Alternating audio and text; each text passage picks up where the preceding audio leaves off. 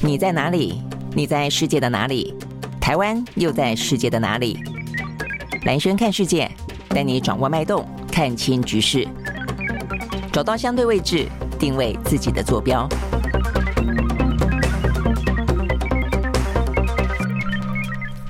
大家好，欢迎收看今天的蓝轩看世界啊。OK，好，那过去这个周末的话呢，呃，不管在台湾内部啊，或者在国际之间的话呢，都非常的热闹啊。因为呢，这个周末呢是五二零，OK，所以呢，包括呢蔡英文总统他发表了就职七周年了啊，呃，等于是接下来最后一年的任期了哦。所以过去七年来他做了哪些政绩？那同样的，因为呢，在上个礼拜啊，这个台湾的民进党、国民党跟民众党啊，他们各自的总统候选人通通都站上了起跑线，呃，所以呢。在过去这个周末五二零，刚好也就是呢，他们呢，呃，非常重要的啊，这个造势的呃，这个宣誓呢誓师啊，这个要开始呢挑战执政当局，然后呢政党轮替啊，一个非常重要的一个呃，算是舞台吧啊，所以呢，这个过去这个周末呃，这个非常的热闹啊，那尤其是呢，就是跟着啊国际的呃这个氛围啊，这个包括 G7 啊，这个美中之间的大对抗啊，所以呢，所谓的大两岸啊，就是就就是大呃，就是美中啊，这个大大两岸。小两岸啊，就是中国跟台湾之间，呃，这个话题的话就一直围绕在这个部分啊，所以呢，包括侯友谊跟赖清德跟这个柯文哲的交锋，很多呢都是在有关于两岸政策啊，所谓的战争与和平。好，那另外的话呢，就是我们刚刚讲到的，就这个大两岸的概念来说的话呢，G7 啊，在过去这个。周末在日本登场，所以呢，有关于 G7 当中谈到的，呃，台海的稳定、南海跟东海的问题，以及呢，俄乌战争，是呢整个的啊这个峰会当中最受到关注的两大议题。那重点在于说呢，他们共同的发表了联合声明，而这个联合声明的话呢，被称为广岛愿景。而这个当中的话，当然特别强调呢，第一个就是对中国来说的话呢，面对啊这个经济胁迫哦，所以呢，这个 G7 以及他们这次有。更多邀请其他的国家共同参与啊，所以面对经济胁迫这件事情，呃，他们将会有共同的一些行动跟共识。那再来的话呢，当然就重申哦，对于这个台海的稳定和平，跟南海的跟这个东海的哦这个和平，然后反对哦任何的武力哦来改变现状哦这样的一个状态。OK 啊，所以这个大致来说的话呢，是有关于这次 G7 啊这个联合峰会呃这个峰会当中联合声明的重点啊。那也因此你会看得到呢，中间的聚焦。当然还是在美中之间啊，以及呢这个俄乌战争之间。好，所以我们一个一个来看啊，这个就台海的、南海跟跟东海的，也是围绕在印太地区这个部分的话呢，相当程度的，我们看到中间有印啊，有印的部分的话呢，就是呢特别标明了啊，有关于经济胁迫这个部分。好，所以经济胁迫的这个部分的话，我们可以看到啊，呃，这个部分的话呢，呃，这个联合声明两。当中讲的非常的呃有点直接又有点隐晦了哦，意思就是说呢，中国的发展呢，包括核武啊，缺乏透明性，然后因此对于整个的啊这个台海、南海跟东海啊，这个包括呢新疆、香港啊，这个西藏等等的人权事务的话呢，都会造成相当程度的威胁。那另外的话呢，在经济的胁迫当中的话呢，也是造成相当程度的影响啊。那我想这个部分的话呢，是可以看得到的，对于中方的围堵哦，这个部分还是呢。呃，没有放松，而且呢，呃，可以说是更加的清楚指涉哦。过去的话呢，还算是蛮。呃，泛呃空泛的、广泛的啊，这个讲到有关于不管是军事上的、政治上的跟经济上的一些胁迫，但这一次的话比较聚焦在经济当中的胁迫。但是从另外一个角度看的话呢，你也可以说呢，这个部分等于是在过去这段时间，欧洲不断的特别提到呢，它相较于美国想要啊这个具有高度的呃这个危机感。然后呢，想要呢拉他的盟友呢来围堵中国，但是中方过去的呃欧洲这这段时间呢一直在摸索跟中国大陆之间不脱钩的策略。好，所以呢，我觉得比较值得注意的是，虽然。在这一次的广岛峰会里面呢，呃，再次的清晰的界定了中国的崛起有经济上的威胁，但同时之间的话呢，他们也强调了所谓的不脱钩的政策哦，所以这不脱钩的政策的话，呃，拜登等于在这次 G7 当中，他也背书了哦，有关于不脱钩哦，所以这个部分的话呢，甚至我们会看到呢，拜登还讲到说呢，他寻求啊这个不脱钩，然后的话呢，只是要跟大陆的关系去风险化哦，也希望多元化，意思就不单独的哦。这个依赖过度的依赖了某一个市场，那所以他甚至还讲到说呢，美中之间的关系的话呢，希望很快可以解冻。OK，好，所以呢，这个部分我觉得更进一步的去谈哦，有关于呢这一次呃 G7 峰会当中的呃结论来看的话呢，应该是在经济的胁迫上面的话呢，对于中国大陆来说，呃，这个 G7 他们达成的共识要一致的去面对。但是这个一致的立场是什么呢？是包括了美国纳进了欧洲所担心的，就是说呢，呃，要求他们要求他们脱钩呃这样子的一个呃状况。因此他们就说不脱钩呃，等于是呃第。呃，decoupling 哦，跟这个 de-risking，就是事实上是要去风险化，但是呢，去不去不是要真正的去脱钩哦，所以呢，这部分的话呢，等于是美欧在这次的峰会当中呢，达成了若干的共识哦，所以从这个角度来看的话呢，其实呃，应该可以说是得到了一个折中吧哦，所以也得到了某种呢就反中的一个。鹰派的立场，目前看起来美中还是一样具有呢这个对于中国来说高度的警戒，但是他们中间呢，呃，经过一段时间的磨合之后呢，呃，充满了理性的算计，也就是呢，他们踩住了一个一致的立场，就是呢不脱钩啊，不脱钩，只去风险化。我想这个部分的话呢，是在这一次的。峰会当中比较值得注意的了，就是你去细细的推敲，而且呢比较细腻的去分析它的话，事实上啊是呃呃等于是在西方联盟部分的话呢，重新确认了这一点。好，但是呢，即便是这个样子啊，即便是这个样子，包括了习近呃，包括了呃拜登，他也说他希望很快的时间之内能够跟习近平呢见上面，然后呢在实物上面看起来的话呢，呃伴随着呃这个 G7 峰会外头的这个外交的话题，是让中国大陆的商务部长王文涛近日之内的。的话呢，将会在美国，呃，可能会跟呢美呃中国的呃美国的商务部长雷蒙多可能会见面哦。那在这个之前的话呢，呃，双方的呃这个包括 Sullivan 跟这个王毅哦，也在呢欧洲见了面了。呃，所以从这边看起来的话呢，呃，美中之间确实哦也有开始呢，就是说先前美国是积极的表达啊，希望跟中国大陆之间不受，就是说这个间谍气球事件没关系哦，他不希望啊这个扩大呃造成中美之间的裂痕啊，所以希希望能够见上面哦，但是呢，中国大陆是已读不回。但是现在看起来，中国大陆方面也慢慢的啊，有点点呢放松了他们的立场哦，所以这个部分的话呢。呃，这个拜登哦，他在这一次的 G7 的峰会当中，他不但讲到说美中关系，呃，希望很快的可以解冻哦，甚至再一次的暗示要跟习近平呢进行对话。好，但是呢，呃，在这样的一个气氛底下的话呢，呃，是 G7 当中的一些相关的表态哦，所以这部分的话呢，可以稍微的看得到，呃，反中之外的一些呢经济当中的不脱钩，以及呢在美中互动之间的呢重新有希望呢来进行解冻。好，但是对中国。大陆来说的话呢，当然该抗议的还是要抗议。好，所以呢，等于在这个周末看到这个相关的 G7 呃联合声明啊，这个的结论之后，我们就应该要来看看中国大陆的反应。好，中国大陆反应的话呢，目前看起来至少有两个哦，很明确的，而且这个动作坦白说还蛮大的哦。不过我们也可以看得到，它也是聚焦在经济部分。你说我是一个经济的威胁，我就从经济的部分呢，给你啊呃某个程度呢来进行相关的反制。好，所以呢，今天最新消息是，呃，中国大陆他们在昨天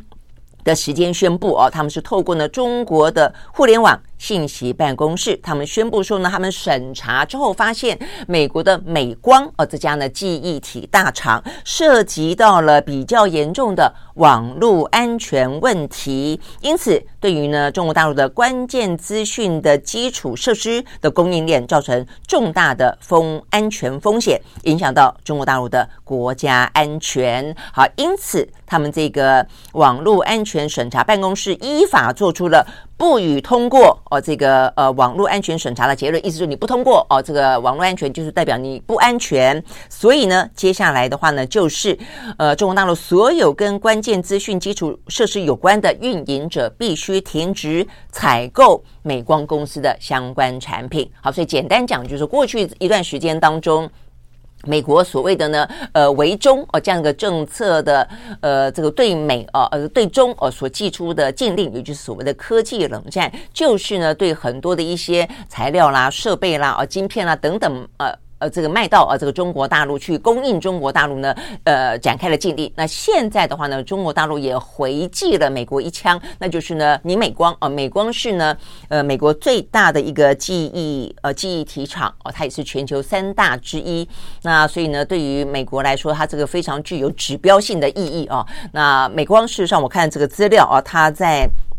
中国大陆呢，在去年啊，这个二零二二年会计年度当中的一些资料显示啊，它的营收占比在中国大陆，对中国占它的营收占比呢，至少有一成以上，大概是百分之十点七啊。所以呢，对他来说的话呢，呃，其实如果说中国大陆对他采取了禁令，我相信呢，也是造成相当程度的影响了啊。所以 OK OK，所以这个部分的话呢，等于是中国大陆决定呢，就在 G7 召开的最后一天，他呢宣布。了啊，这一个相关的封杀美光产品的啊，那么一个禁令啊，所以坦白讲，时间的选择呢，蛮。微妙的哦，你说是巧合吗？我不认为啊，我想应该就是针对着呃这个在广岛举行的 G7 的联合声明，这个所谓的广岛愿景当中提到了来自中国的经济胁迫，他们呢等于是做出了反制。那只是这个反制呢，并没有打算扩大哦，所以我觉得这件事情也蛮蛮值得注意的啦。就是说呢，呃，这个全球哦跟中国大陆之间，尤其是以美为首的哦，这跟中国的团对抗当中，虽然还是在对抗当中哦，但是呢。呃，锁定的呃，这个在经济部分的话呢，等于是缩小打击面就是了。我想这个部分对。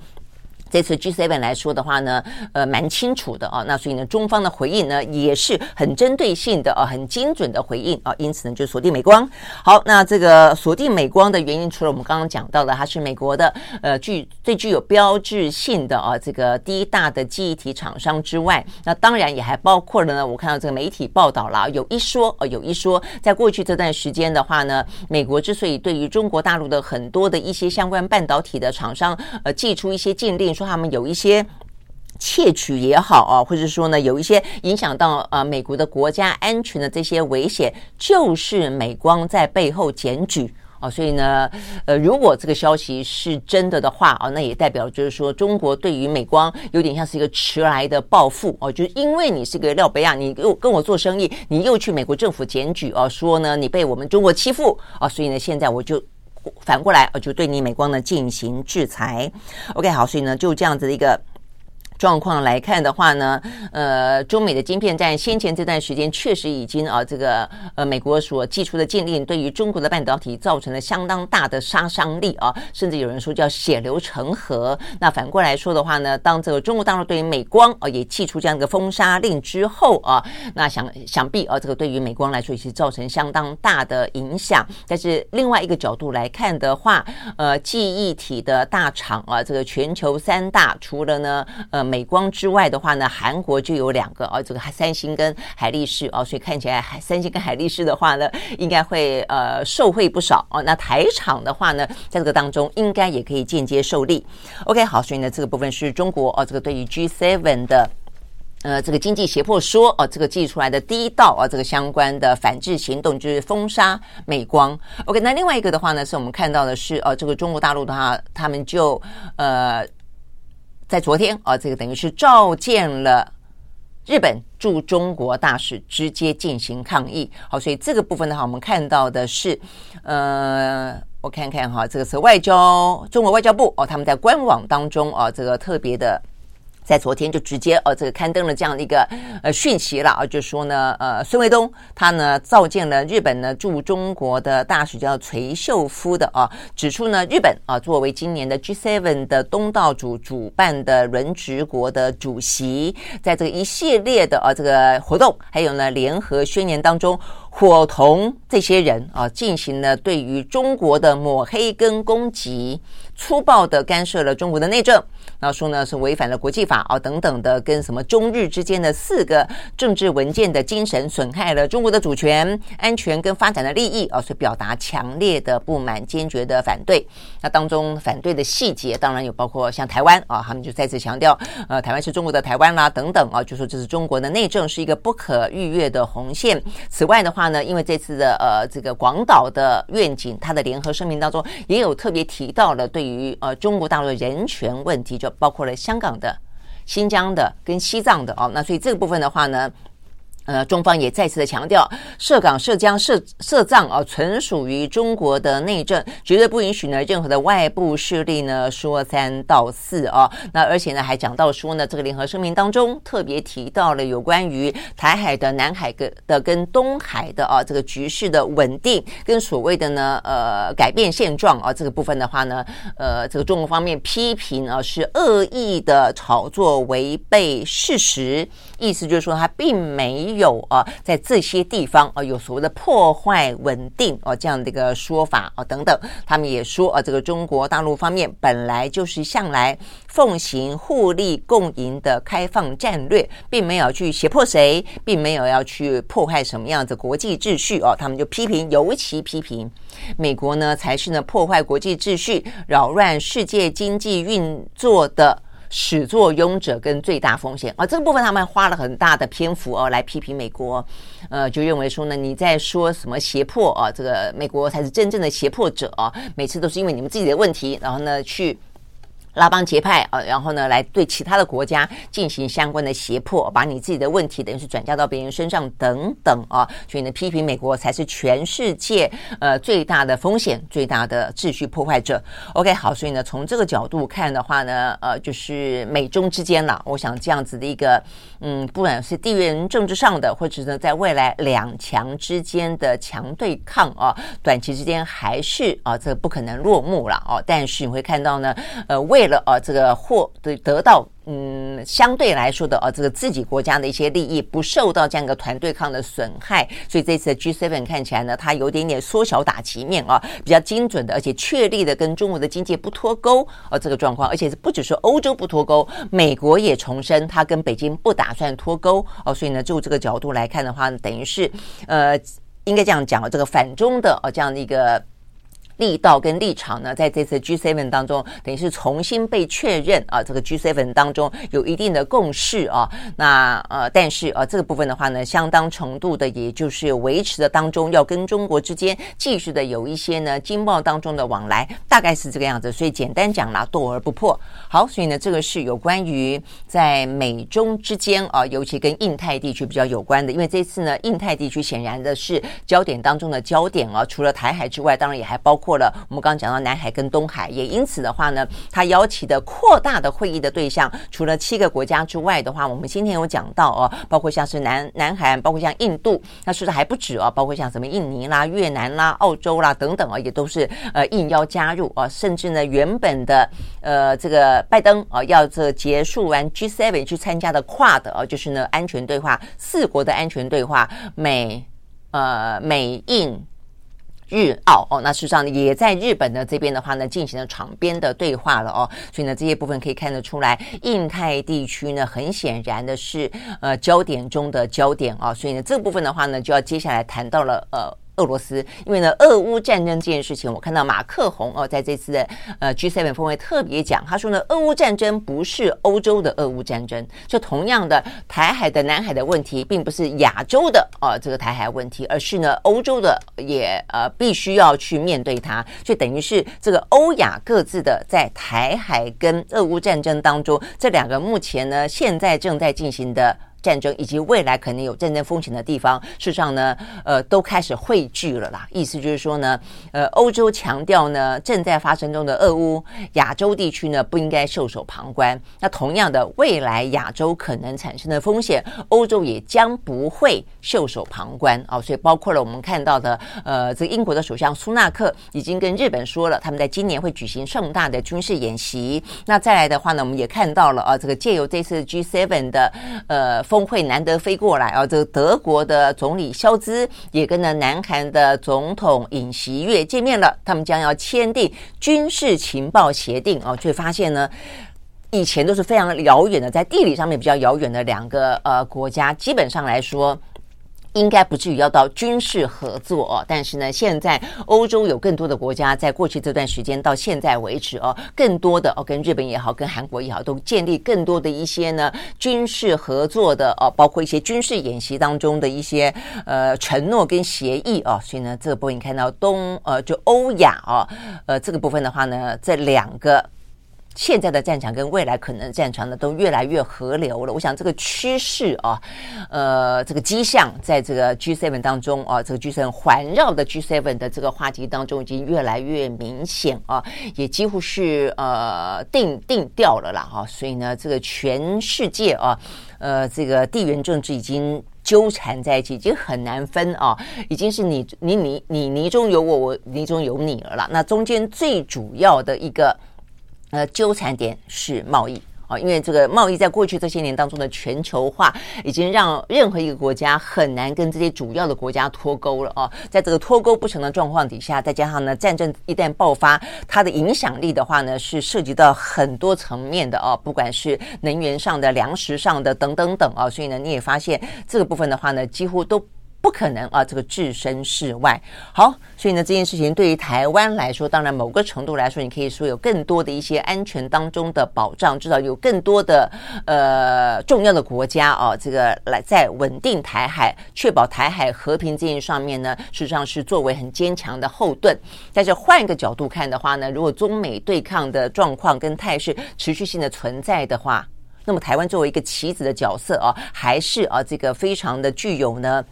呃，重要性跟风险性，我想这个部分也是我们不能够忽略的哦。OK，好，所以呢，讲到了这个呃这个部分的话，就看看目前的俄乌。好，俄乌的话呢，在这一次的呃这个 G7 的峰会当中，呃最后一天几乎舞台里面呢就都是泽伦斯基。好，所以本来一开始是说安排叫神秘嘉宾啦，但后来也不神秘的哦，这个大家都知道，呃泽伦斯基要到访哦，所以呢这个泽伦斯基的到访，我看这个媒体啊、哦、当中的话呢。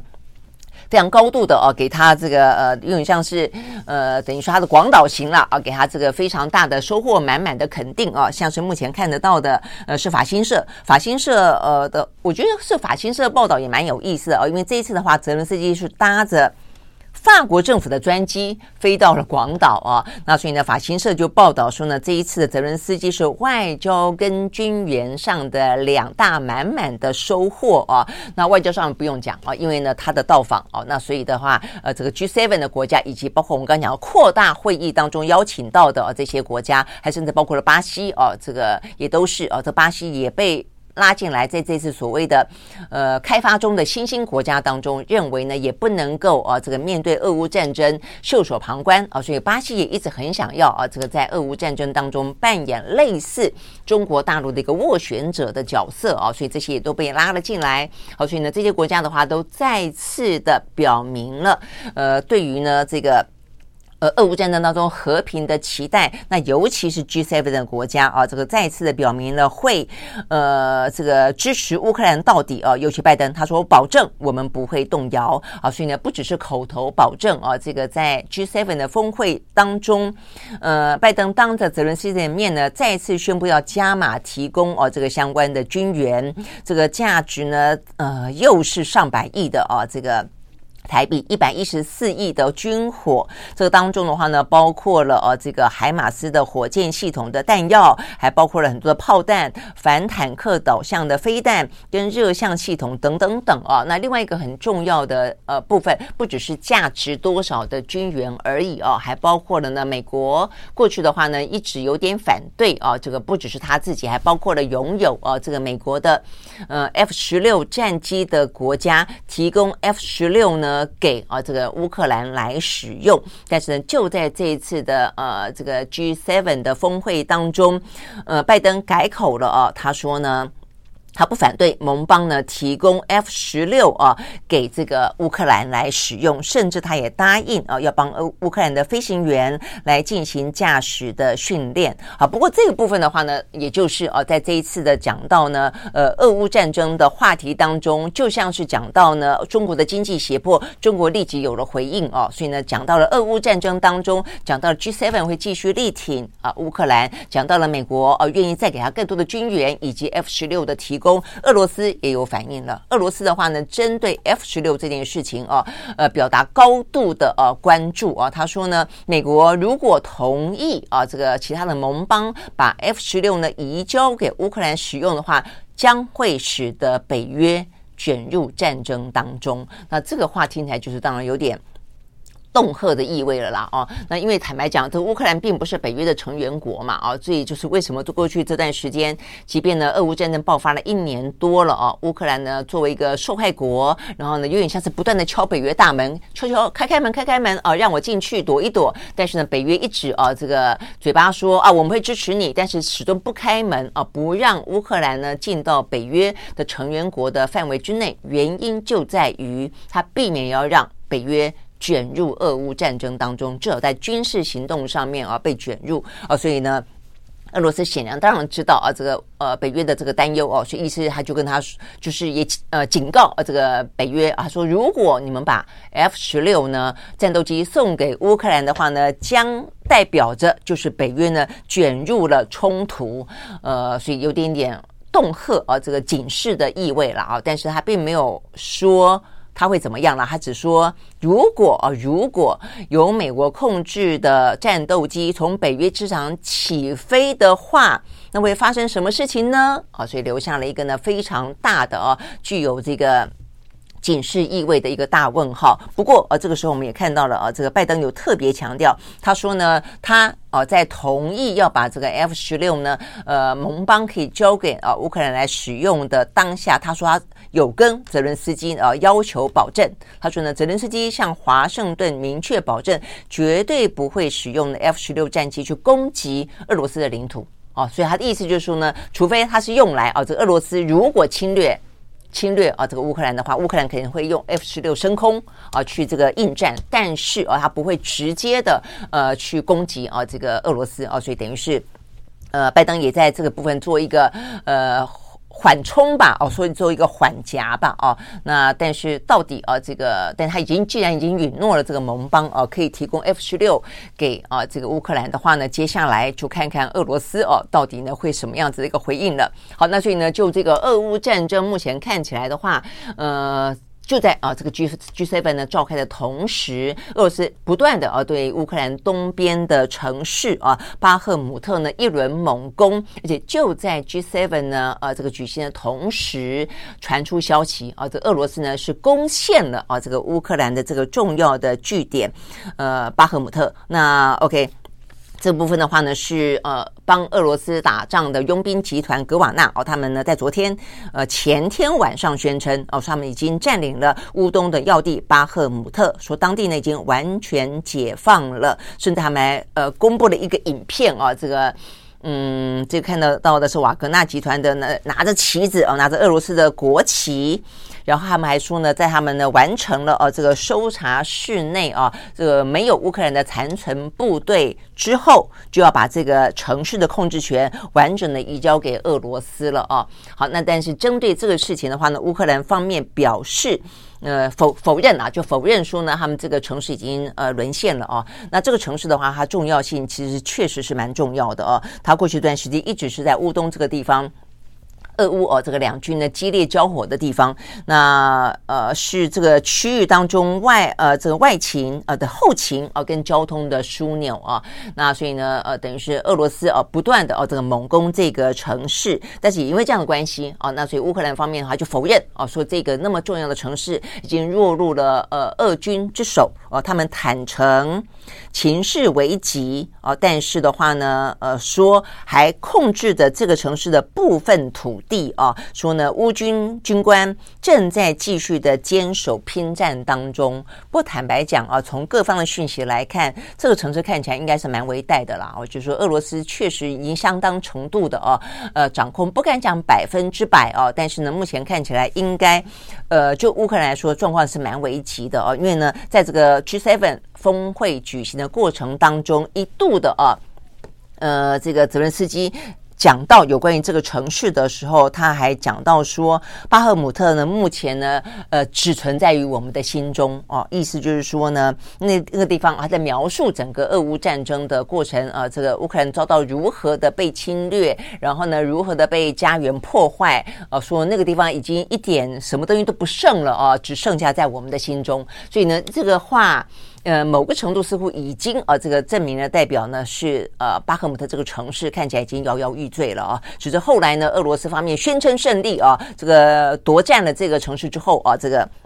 泽连斯基马上改口，他就说呢，呃，我们否认啊，这个巴赫姆特是正式沦陷，我们还在继续的在西南角这个地方。他们说他们在西南角这个地方的话呢，呃，还有一个小小小的角落呢，正在呢，呃，这个继续的。顽抗当中了，所以听起来有点像负隅顽顽抗了哦，好像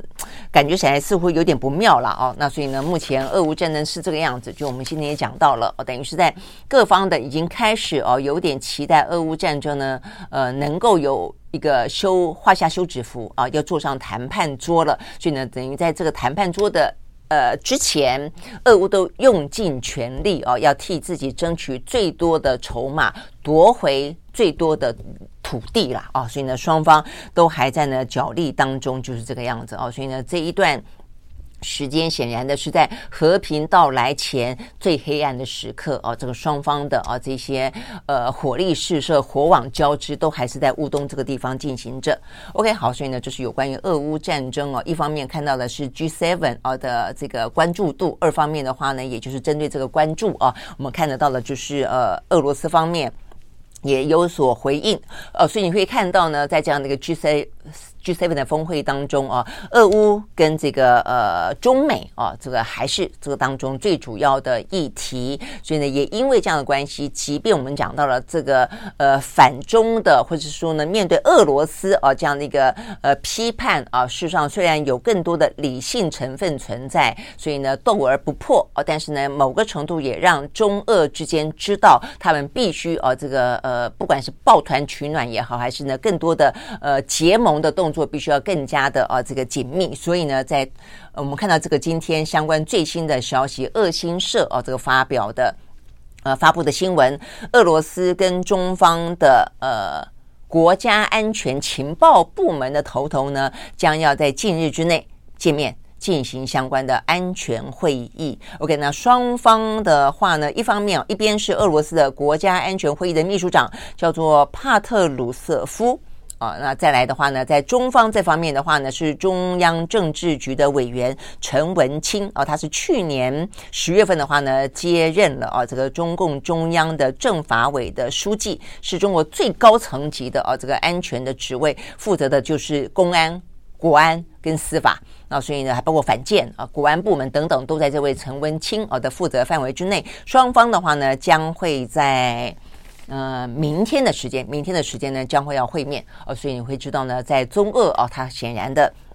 就在这个 G7 啊，等于是西方的呃大戏登场之后的话呢，中俄之间的话呢，也也有一连串他们自己本身啊这个自己的啊这些呃沙盘推演。好，所以呢，这个部分的话呢，是我们看到在这个 G7 啊举行以及落幕的状况底下丢出来的相关话题，以及提出来的一些呃。保证，呃，反过来说的话呢，在中国、在俄罗斯以及中俄之间所进行的反制，好，所以呢，这个目前呢是我们为大家整理的哦，有关于这方面的最新讯息。好，那除了这方面的消息之外，哦，那我们当然知道的就是。呃，一方面去观察啊，这个中美之间了啊，到底呃是不是啊，这个慢慢慢慢的呢，这个层级会越铺越高哦。从这个呃苏利文跟王毅，然后呢，从王文涛到跟雷雷蒙多哦，然后再来的话呢，应该就是像叶伦哦，那再来的话呢，是不是也就是呢，拜登跟习近平啊？呃，慢慢看，我我觉得可能不会那么快哦，但是慢慢慢慢的哦，而且呢，目前看起来的话呢，呃，这个拜登他们当然当然是很希望他们就是美国的官员可以进到中国大陆进行访问。但是中国方面的话呢，好像也都不让他们进到领土哦，来来访问，都是在外面啊。现在欧洲呢，接下来去美国哦，那所以接下来怎么进展？呃，这本是可以观察的哦。那再来的话呢，就是我们刚刚讲到的，呃，中国大陆针对美光进行反制，它的后续啊。但是呃，在这个。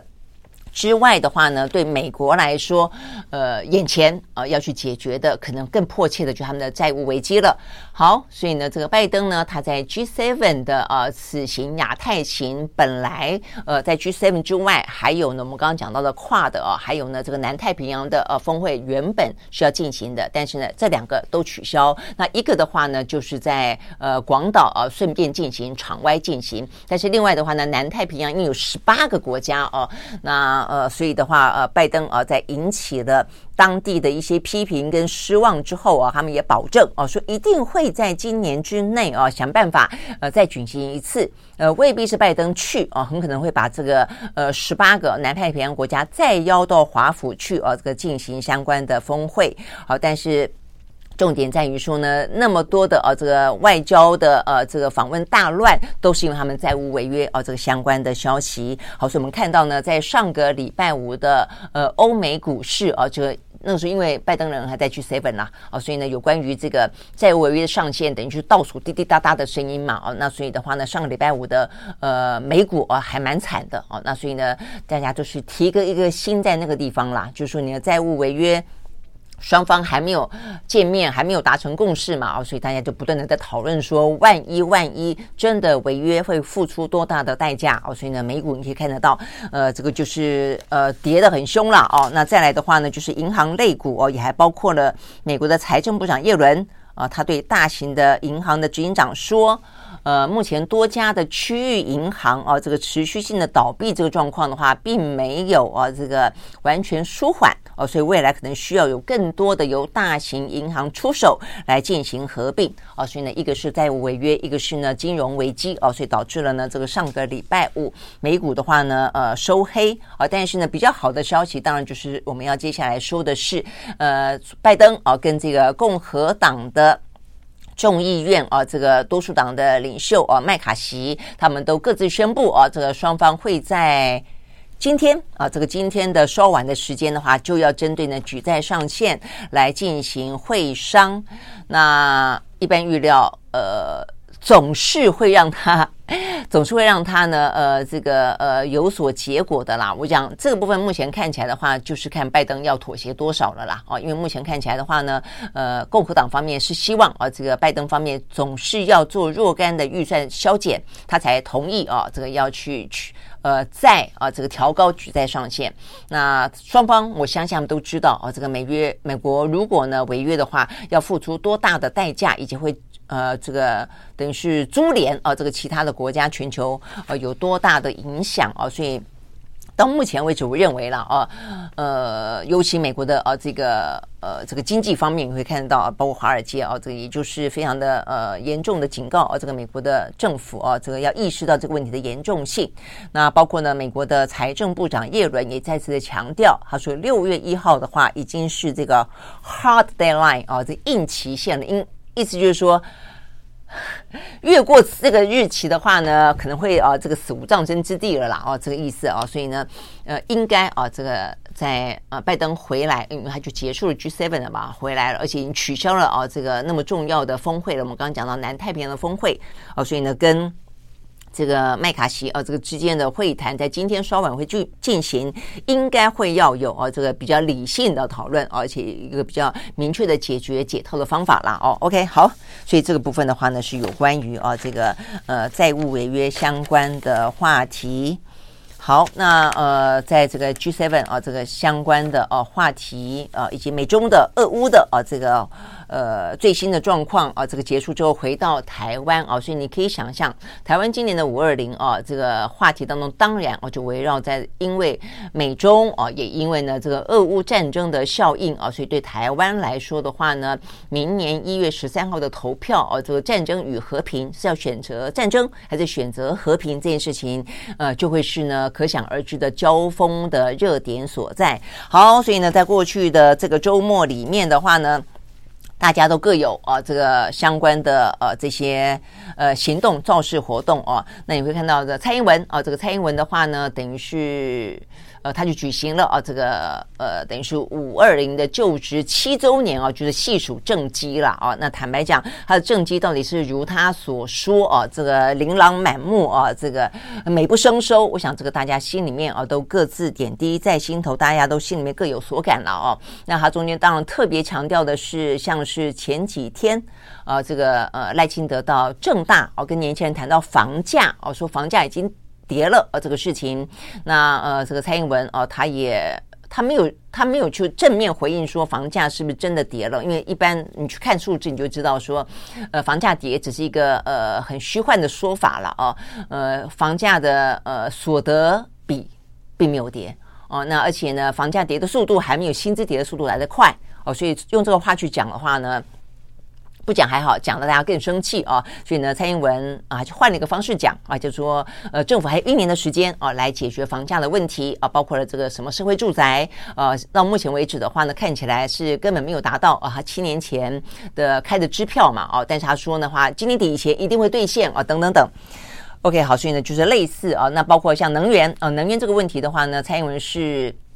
呃，这个部分坚不退让了啊，意思强调就是说合一合二这个部分啊，呃。就是该除以就已经除以了啊，因为这个部分的话呢，比较微妙的地方，因为我们刚刚讲的这几个都会是在这今年的选举当中非常棘手的话题啊。除了战与和之外，我就说呢，在内政部分的话啊，这个老百姓的感受、年轻人的感受呢，事实上是非常非常具体而痛苦的哦。包括了这个房价，那包括了企业界跟我们所面对到的呃什么，不管是你说五缺还是七缺啊的一些危机啊当中的话，包括缺电啊，所以。缺电这个部分的话呢，呃，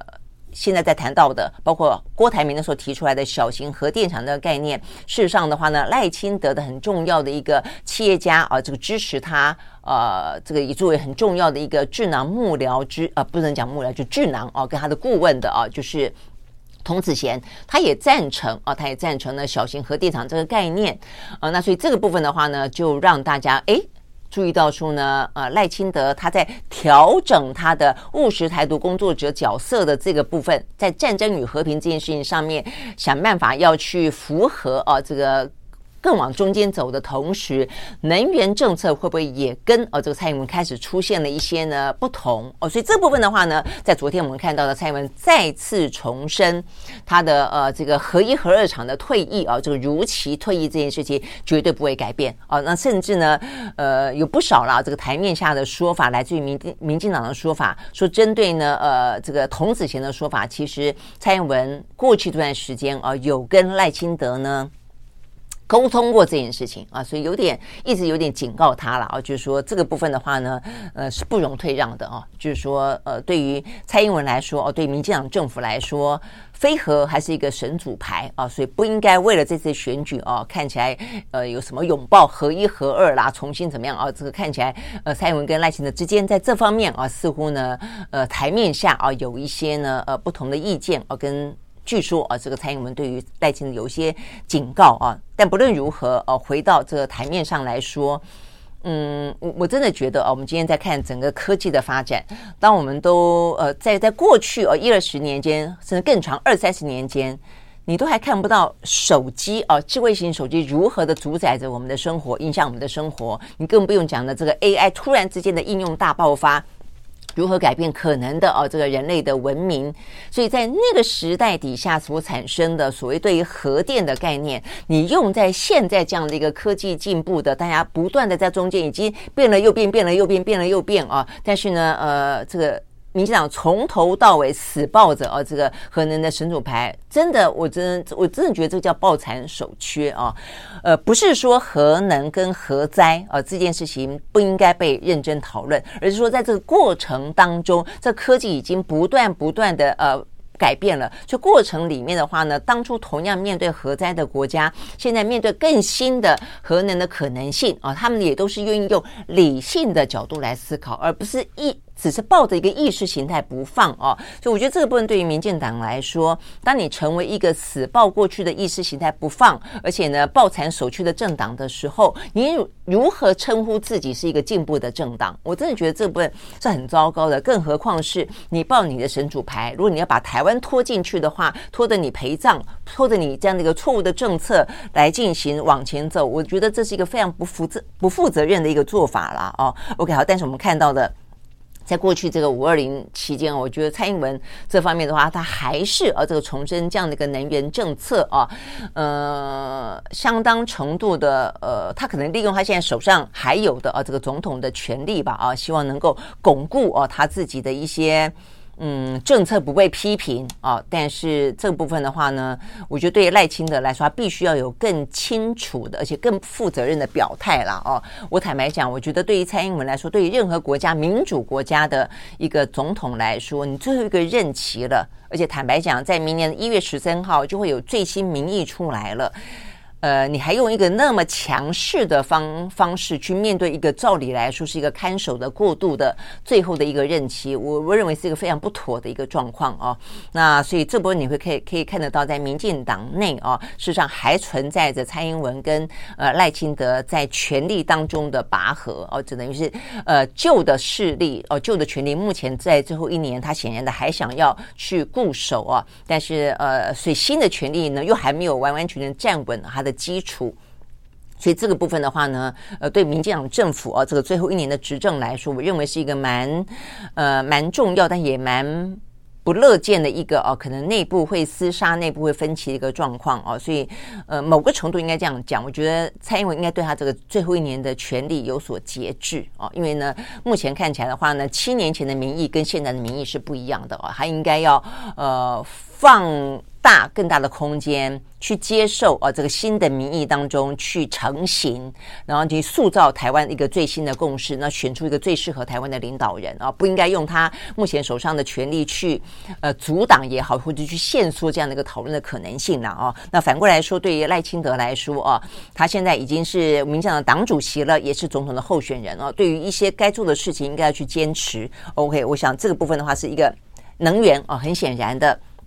蔡英文跟赖清德是不同的，呃，有点不同调啊。那现在蔡英文也在试图的去巩固啊他的一些论调当中。那赖清德接不接受？我想这个部分是蛮值得观察的。好，那另外一个的话就是战与和。那我想战与和这部分的话呢，呃，就比较是对呃，民进党内部是和是是目前看起来还蛮清楚的啊。这个对中主战啊，然后对美。呃，非常的呃亲近，我想这个部分的话呢是很清楚的嘛，哦，包括郭郭正亮，呃，这个先前等于是最新的一个民进党动作就可以看得出来了哦，因为如果说呃民进党某个程度还可以包容内部有不同的一些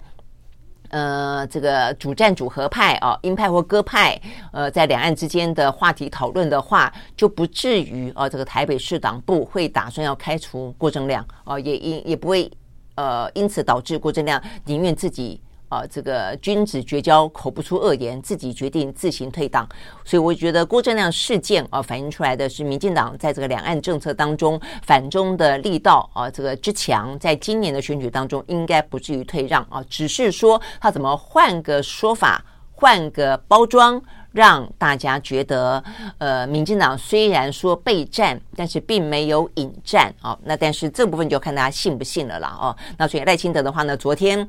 呃，等于是在五二零，昨天前，呃，昨天跟前天啊，这五二零、五二一这两天，也就是不断的啊，这个重申，呃，就是呃，这个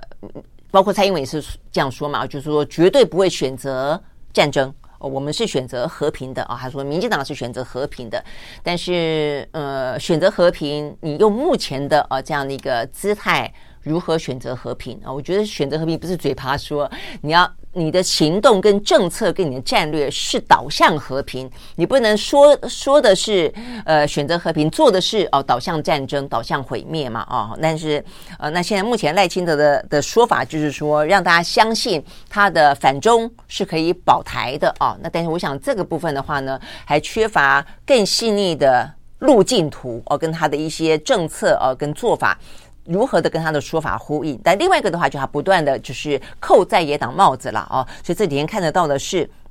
赖清德就批评啊，这个国民党刚刚出炉的总统候选人侯友谊啊，说呢侯友谊啊说呢他是支他是接受九二共识跟一个中国的啊，那他说呢这个呃如果这样子的话，等同于放弃主权。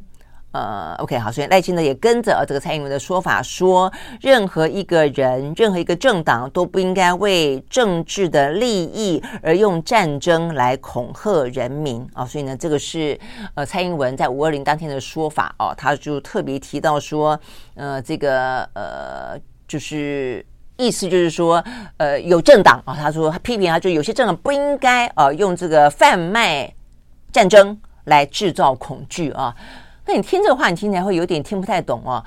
你以为说，哎，其实贩卖战争的不是民进党吗？哦，那怎么会指责啊、有些政党用贩卖战争的方式来制造恐惧呢？哦，所以我看这个今天联合报有一个小小的社论哦，这个标题下的很很有意思，他就讲说你可以贩卖战争，我不能恐惧哦，是这个意思吗？所以到底是谁在让台湾啊、这个接近战争哦？所以呢？这部分的话呢，显然的，呃，这个民进党呃想要把这个呃贩卖战争这件事情呢抛到呃这个在野党的身上，但事实上现在看起来，让两岸之间啊、呃、越来越濒临战争的，都是执政者吧？执政者才有才有能力让这个局势改变，局势可能濒临战争吧？哦、呃，所以包括。台湾的执政党，包括美国的执政党，包括中国的执政党，我想都是啊，这个呃负起责任，都是啊这个战争当中的一些重要的角色啊。所以这个时候你说在野党呃贩卖战争，呃贩卖恐惧，我觉得这实在是有点太夸张了啊。但是呢，呃赖清德总而言之就这样说啊。但是呢，呃侯友谊他就说，呃呃等于是他反驳哦，反驳赖清德的说法，他说他从来不。不接受啊，这个所谓的一个中国啊，他说呢，一个中国不等于啊，这个等于是他不支持一国两制了啊，所以呢，呃，九二共识当中叫做一中各表啊，所以呢，你不能够讲说民进党只说一个中国哦，所以就要把呃在野党套进一个中国里面啊，那事实上呢，各表这部分是必须要去被强调的啊，所以侯友谊再次强调他不接受啊，这个呃一国两制。说呢，赖清德是在偷换概念、混淆视听等等等。OK，好，那我想这个部分的话呢，呃，显然的啦，在未来这段时间会是呃大选当中的主轴之之一啊。呃，OK，那除了这个之外的话呢，赖清德也还批评在野党说呢，没有民主自由的 DNA 啊。那呃，这个部分的话，呃，国民党的反弹很强啊。意思就是说，那就只有你有民主自由的 DNA 啊！就是过去呢，台湾一路走向民主的过程当中，呃，台湾人民都已经开始有了民主自由的 DNA 啊！所以呢，这个侯友谊在前天吧，啊，在一个呃面对民众的场合还反问说：“你们谁？你们谁没有这个民主自由的 DNA 啊？”所以呢，意思就是说呢，呃，台湾的民主走到现在啊，也不是民进党。一个党的功劳啊，虽然在整个解严的过程当中，他作为一个在野党啊，去监督政府、去冲撞体制，具有相当的。在那个时代底下的一个呃意义啊，那样的一个角色，但是也不是由你一个政党所囊夸的。我想这是所有的台湾的社会力、政治力跟很多力量的共同的努力的结果。这是第一个。第二个的话呢，就是民进党当时是那个样子啊。当时我们其实是非常非常支持民进党的，尤其那时候我还在自力自力报系啊。但是就像是郭正亮说的。你民进党初衷在哪里啊？所以他其实退党的时候，他讲了一番话，我觉得蛮感慨的啦。就说民进党当初所谓的民主、清廉、爱乡土啊，你的民主现在还民主吗？你的清廉现在还清廉吗？哦，所以呢，当你越来越脱离你当初的初衷的时候的初心的时候，你要大家跟着你走，而且你还要批评别人说啊，别人不民主，别人不自由，只有你民主，只有你自由。这部分的话呢，实际上是自欺欺人哦，这样的一个伎俩而已了哦。OK，好，但是